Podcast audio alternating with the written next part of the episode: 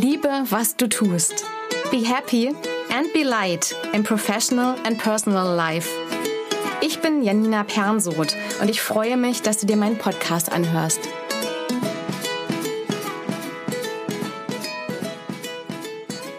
Fifty Shades of Panic. Ich würde ja gern sagen, dass ich die ganze Zeit in dieser echt seltsamen Zeit total gechillt bin.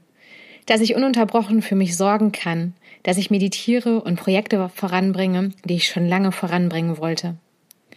Das ist zwar zwischendurch so, aber definitiv nicht ununterbrochen. Ich bin zwar Coach, beschäftige mich viel mit Persönlichkeitsentwicklung, glaube auch definitiv an das, was ich mit meinen Kunden bespreche und an sie weitergebe und sorge auch sehr gut für mich. Zum Beispiel meditiere ich im Moment mindestens einmal im Tag und mache viel Yoga. Aber ich bin auch nur ein Mensch. Und womit sich in dieser Pandemie wirklich so ziemlich jeder angesteckt hat, ist Panik. Definitiv nicht bei allen im gleichen Ausmaß. Aber auf fast jeden wirkt sich die aktuelle Situation ja gerade irgendwie aus. Ich hatte schon mit einem Brainstorming für diese Folge in Miami angefangen. Da saß ich mit meinen Mitbewohnern zusammen und wir haben festgestellt, dass es bei uns allen immer wieder in unterschiedlich hohen Wellen hochkommt. Panik, Unbehagen, Missmut.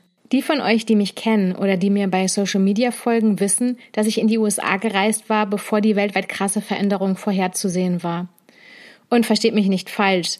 Ich bin mir durchaus die ganze Zeit bewusst, dass es mir den Umständen entsprechend sehr gut geht.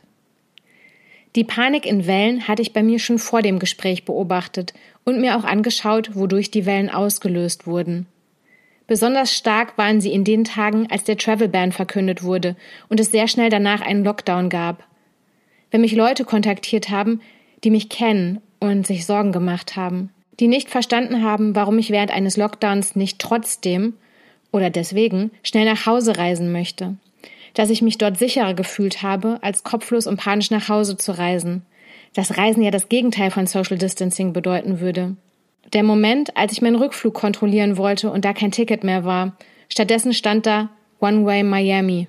Bilder in meinem Kopf, dass ich versuchen könnte, nach Hause zu reisen und irgendwo strande. Das ständige Überprüfen des Tagesgeschehens auf Social Media und in den Nachrichten.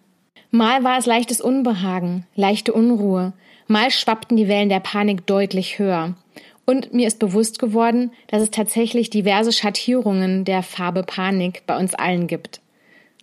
Und ich finde es auch ganz wichtig, dass die Panik zwischendurch mal da sein darf. Dass ich mir anschaue, was sie auslöst wie ich in diesen Momenten für mich sorgen kann. Das hat auch dazu geführt, dass ich zeitweise deutlich weniger auf Social Media unterwegs bin. Und vielleicht hast du schon bemerkt, dass meine Podcast-Folgen im Moment etwas unregelmäßiger sind als sonst. Und es ist ja auch egal, wovor wir Panik haben. Es war vor allem zuerst viel Panik vor dem Virus da, vor Ansteckung, Krankheit, Leiden und Tod. Davor war ich noch relativ bewahrt, da ich auch zu keiner Risikogruppe gehöre. Aber auch die weltweiten Einschränkungen haben viel Panik ausgelöst die Konsequenzen, die das mit sich bringt. Und das löst auch unterschiedlich starke Schattierungen in uns aus, zum Beispiel durch die Umgebung, in der wir uns im Moment viel aufhalten. Wie sind da die Bedingungen? Wie viel Ruhe sind wir gewohnt?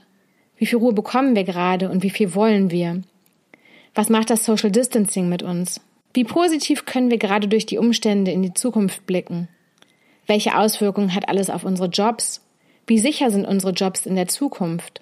Beziehungsweise wie sicher empfinden wir sie? Wie ist unser finanzielles Polster? Und ich könnte ewig so weitermachen. Bei den meisten von uns hat diese Zeit irgendwann etwas angegriffen, das für uns existenziell ist. Pure Existenzangst. Egal ob es die Angst vor Krankheit und Tod ist, die Angst vor den Einschränkungen beziehungsweise der eingeschränkten Freiheit und dass das Leben nicht mehr so ist, wie wir es kennen. Oder vor den Auswirkungen, sozial, wirtschaftlich Mittlerweile bin ich ja schon eine ganze Weile in Deutschland zurück und war zuerst in Einreisequarantäne, 15 Tage lang alleine zu Hause und das Haus unter keinen Umständen verlassen. Dabei habe ich noch mal neue Schattierungen kennengelernt. Was macht diese Form von Eingesperrtsein mit uns? Sich nicht fortbewegen zu dürfen. Allgegenwärtigkeit von Strafe, Freiheits- oder Geldstrafe. Sich die ganze Zeit zu beobachten, ob man Symptome entwickelt, die man melden müsste totales Isoliertsein. Ich war erstaunt, was das alles mit mir gemacht hat und mag mir gar nicht ausmalen, wie das für Leute ist, die in der Zeit Angst vor dem Virus haben oder erkrankt sind und damit alleine sind.